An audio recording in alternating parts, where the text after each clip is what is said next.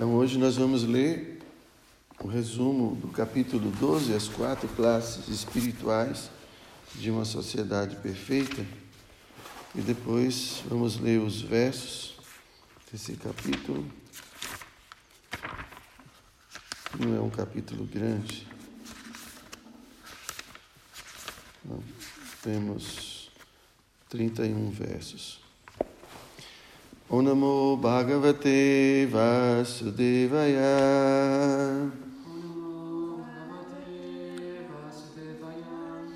Om Namo Bhagavate Vasudevaya. Om Namo Bhagavate Vasudevaya.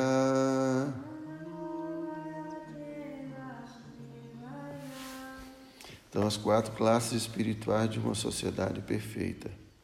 Este capítulo descreve especificamente o Brahmachari e a pessoa na fase de Vanaprasta.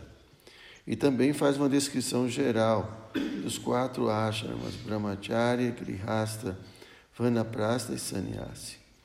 No capítulo anterior, o grande sábio Narada Muni descreveu a sociedade de acordo com os Varnas, e agora, neste capítulo, passará a descrever as fases de avanço espiritual nos quatro ashramas, os quais são conhecidos como Brahmacharya, Grihasta, Vanaprasta e Sannyasa.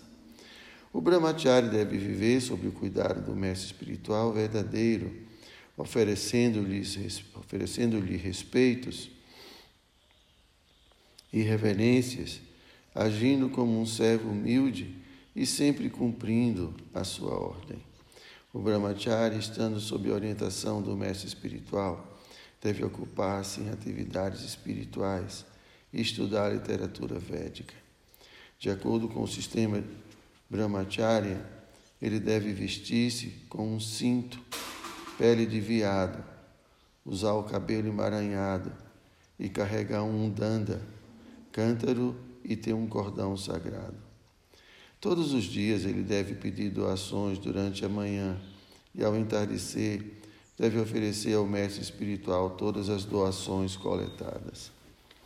O brahmachari deve aceitar prasada após a ordem do mestre espiritual. E se acaso o mestre espiritual esquecesse de mandar o discípulo comer, este não deve tomar prasada por sua própria iniciativa. Ao invés disso, deve jejuar. O brahmachari deve aprender a satisfazer-se com comer apenas o que for absolutamente necessário. Deve ser muito hábil em executar suas responsabilidades, deve ser fiel e deve controlar os sentidos e, na medida do possível, procurar evitar a associação com mulheres. O brahmachari deve muito estritamente abster-se do convívio com mulheres e não deve fazer companhia a grihastas e a pessoas muito apegadas a mulheres. Tampouco deve o brahmachari falar com uma mulher a sós. Após completar essa sua educação de brahmachari, ele deve dar dakshina, uma oferenda de gratidão a seu guru. Então pode partir para o lar e aceitar o ashram seguinte, o Grihasha Ashram, ou pode, inclusive, continuar sistematicamente no Brahmacharya Ashram. Os deveres do Grihasha Ashrama e do Brahmacharya Ashrama, assim como os deveres dos sannyasis, estão prescritos nos Shastras. O grihasta não deve desfrutar da vida sexual irrestrita. Na verdade, todo o propósito da vida védica consiste em a pessoa libertar-se da concupiscência. Todos os ashramas são estruturados para dar progresso espiritual e, portanto, embora conceda um tipo de licença para a vida sexual por um certo período, o Grihasta Ashrama não permite o sexo irrestrito. Por, por conseguinte, nem mesmo na vida de Grihasta há sexo ilícito. O Grihasta não deve aceitar uma mulher a fim de ele desfrutar de sexo. Desperdiçar sêmen também é sexo ilícito. Após, após Grihasta Ashram, após o Grihasta Ashram, há outro ashram conhecido como Vanaprastha o qual fica situado entre Girihasta e Sannyasa. Na ordem de Vanaprasta, restringe-se o consumo de grãos alimentícios e proíbe-se comer frutas que não amadureceram na árvore. Tampouco deve a pessoa cozinhar alimentos no fogo, embora permita-se-lhe comer charu, cereais que foram oferecidos no fogo do sacrifício. Pode também comer frutas e cereais crus. Vivendo numa cabana de sapé, o vanaprasa deve suportar toda espécie de frio e calor. Ele não deve cortar as unhas e o cabelo e deve deixar de lavar o corpo e limpar os dentes. Imagine só, deve ser. Deve vestir-se com casca de árvores, aceitar uma danda e, e acostumar-se a viver na floresta, fazendo o voto de nela morar durante 12 anos, oito anos, quatro anos, dois anos ou pelo menos um ano. Por fim, quando a velhice o impedir de continuar executando as atividades de Vanaprasta, ele deve aos poucos cessar tudo e dessa maneira abandonar o corpo. Então vamos aos versos. Verso 1. Narada Muni disse: o estudante deve praticar o completo controle dos sentidos. Deve ser submisso e cultivar uma atitude de firme amizade com o mestre espiritual. Cumprindo um grande voto, o brahmachari deve viver no Gurukula, pensando apenas no benefício do Guru.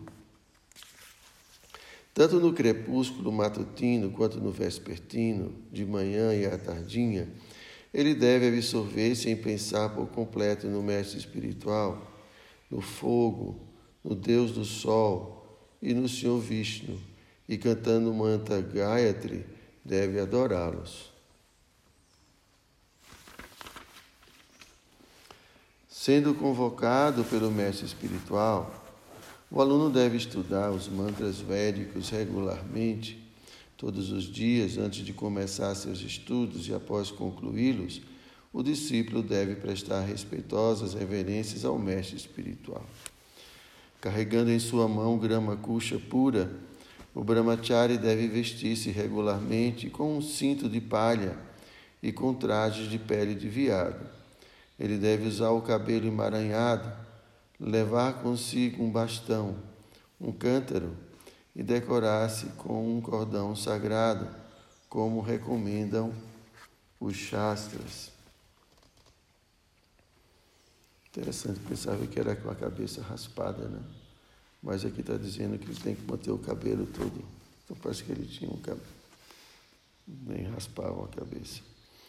O brahmachari deve sair pela manhã e à tarde para coletar doações e tudo o que coleta deve oferecer ao mestre espiritual. Deve comer apenas se o mestre espiritual mandá-lo aceitar alimentos.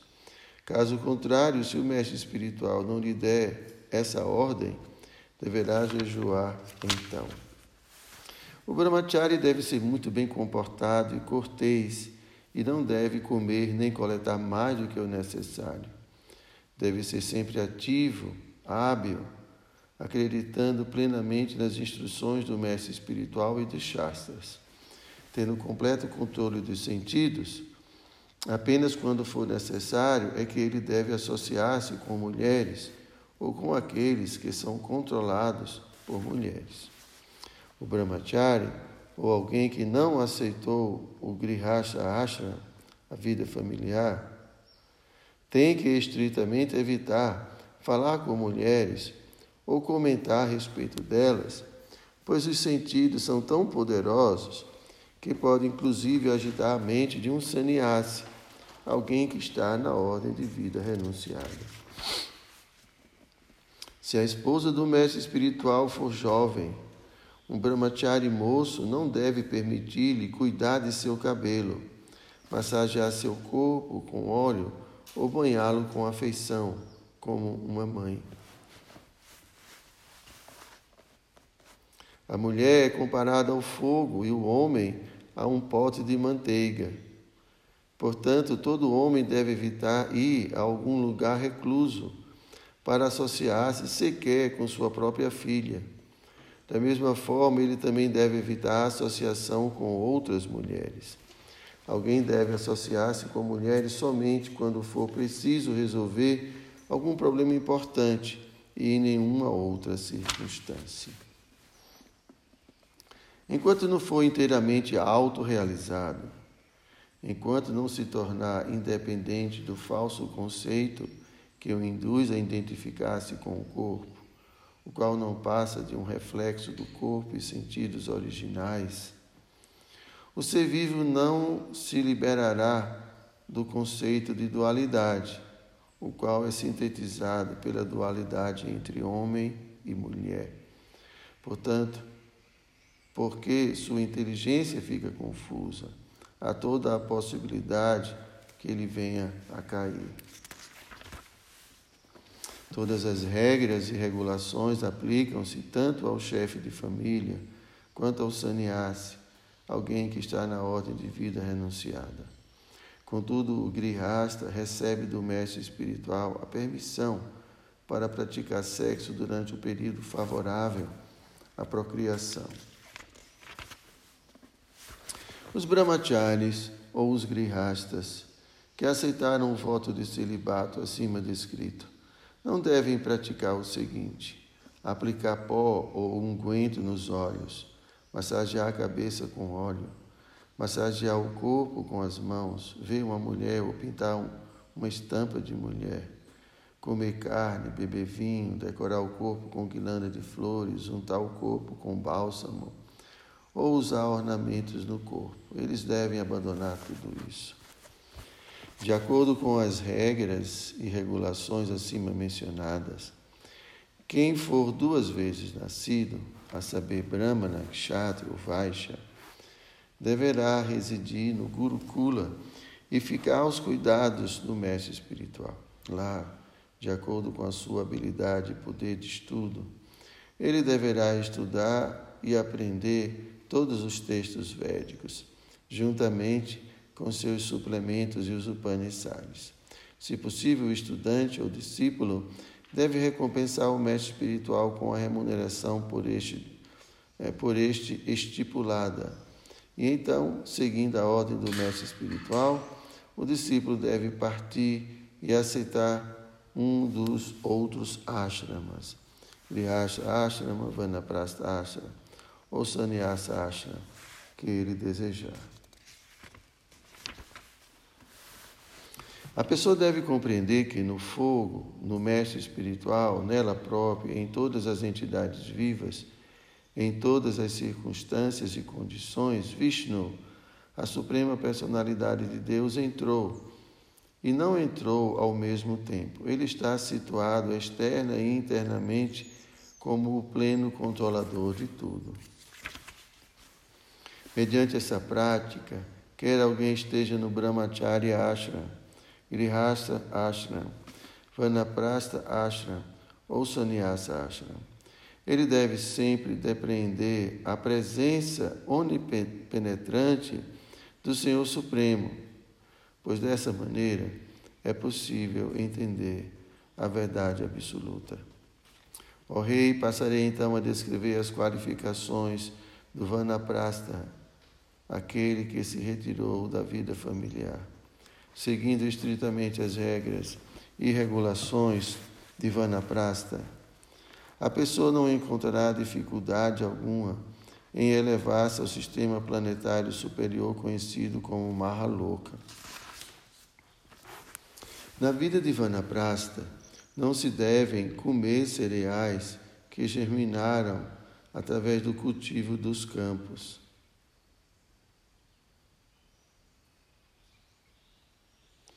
Também não se devem comer cereais que, embora tenham germinado sem o cultivo do campo, ainda não estão plenamente maduros. Tampouco deve o vanaprasta comer cereais cozidos no fogo.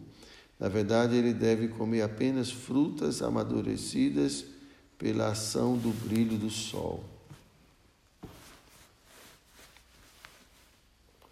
Os bolos que o Vanaprasa deve preparar para serem oferecidos em sacrifício são feitos de frutas e cereais naturalmente crescidos na floresta. Ao obter alguns cereais novos, ele deve desfazer-se do seu estoque de cereais velhos. O Vanaprasa deve preparar uma cabana de sapé ou refugiar-se na caverna de uma montanha somente para manter aceso o fogo sagrado, mas deve pessoalmente aprender a tolerar a neve, o vento, o fogo, a chuva e os raios do sol.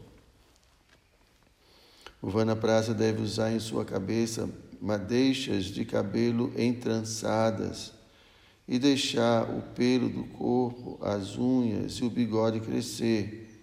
Ele não deve tirar a poeira do seu corpo. Deve portar um cântaro, pele de viado e um bastão, cobrindo-se com casca de árvore e usar roupas da cor do fogo. Sendo muito introspectivo, o Vanaprasta deve permanecer na floresta por 12 anos, 8 anos, 4 anos, 2 anos ou pelo menos um ano. Deve portar-se de maneira tal que nem mesmo a austeridade em demasia consiga perturbá-lo ou incomodá-lo. Quando for assediada pela doença ou pela velhice, as quais incapacitem-na para a execução de seus deveres prescritos que lhe propiciem o avanço em consciência espiritual ou estudo dos Vedas, a pessoa deverá submeter-se a jejum, recusando qualquer alimento. O elemento fogo, ela deve colocar apropriadamente em seu próprio eu, e dessa maneira abandonar a afinidade corpórea através da qual alguém pensa que é o corpo e o próprio eu ou algo que lhe pertence. E deve gradualmente fundir o corpo material nos cinco elementos: terra, água, fogo, ar e céu. Uma pessoa sóbria e autorrealizada, que tem conhecimento pleno, deve imergir as várias partes do corpo em suas fontes originais. Os orifícios do corpo são causados pelo céu. O processo de respiração é causado pelo ar. O calor do corpo é causado pelo fogo. E o sêmen, o sangue e o muco são causados pela água. As substâncias duras, tais como a pele, músculos e ossos, são causados pela terra. Dessa maneira, todos os constituintes do corpo são causados por vários elementos e devem voltar a fundir-se nesses elementos. Em seguida, o objeto da fala, juntamente com o órgão da fala, língua, devem ser oferecidos ao fogo. A habilidade profissional e as duas mãos devem ser entregues ao semideus Indra. O poder de locomover-se e as pernas devem ser entregues ao Senhor Vishnu. O prazer sensual, juntamente com os órgãos genitais, devem ser entregues ao Prajapati. O reto, com o poder de evacuação, deve, no, devem, no local conveniente, ser entregues a Mrityu. O instrumento auditivo, juntamente com a vibração sonora, devem ser dados às deidades que presidem as direções. O instrumento do tato, juntamente com os objetos sensoriais táteis, devem ser dados a vaio. A forma com que o poder da visão devem ser oferecidos ao sol. Desculpem. A forma com o poder da visão devem ser oferecidos ao sol. A língua, juntamente com o semideus Varuna, devem ser oferecidos à água. E o poder do olfato, juntamente com os dois semideuses, Ashwini e Kumara, devem ser entregues à terra.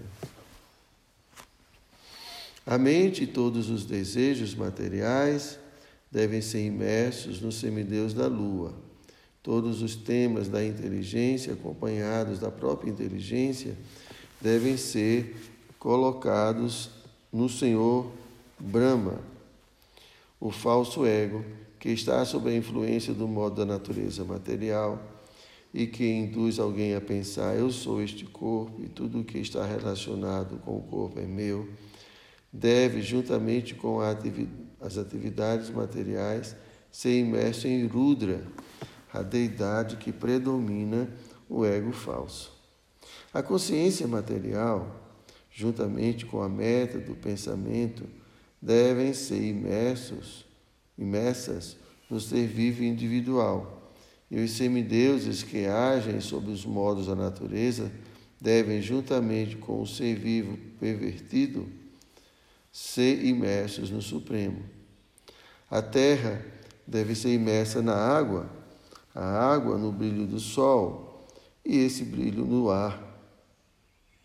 O ar no céu, o céu no falso ego e o falso ego na totalidade da energia material e a totalidade da energia material nos ingredientes e manifestos, que é o aspecto pradana da existência material, da energia material. E por fim, o aspecto ingrediente da manifestação material deve ser imerso na superalma. Quando todas as designações materiais estiverem assim imersas em seus respectivos elementos materiais, os seres vivos, que em última análise são todos inteiramente espirituais, pois têm as mesmas qualidades do Ser Supremo, devem extinguir a existência material, assim como as chamas extinguem-se quando é consumida, quando é consumida a madeira em que elas queimam. Quando o corpo material decompõe-se em seus vários elementos materiais, resta apenas o ser espiritual. Este ser espiritual, Brahman, tem as mesmas qualidades do Parabrahman. Então, neste ponto, encerram-se os significados Bhaktivedanta do sétimo canto, décimo segundo capítulo do Srimad Bhagavata, intitulado As Quatro Classes Espirituais de uma Sociedade Perfeita. Ok? Então, amanhã a gente começa o capítulo em si. tá? Grantaraja Srimad Bhagavatam ki jai.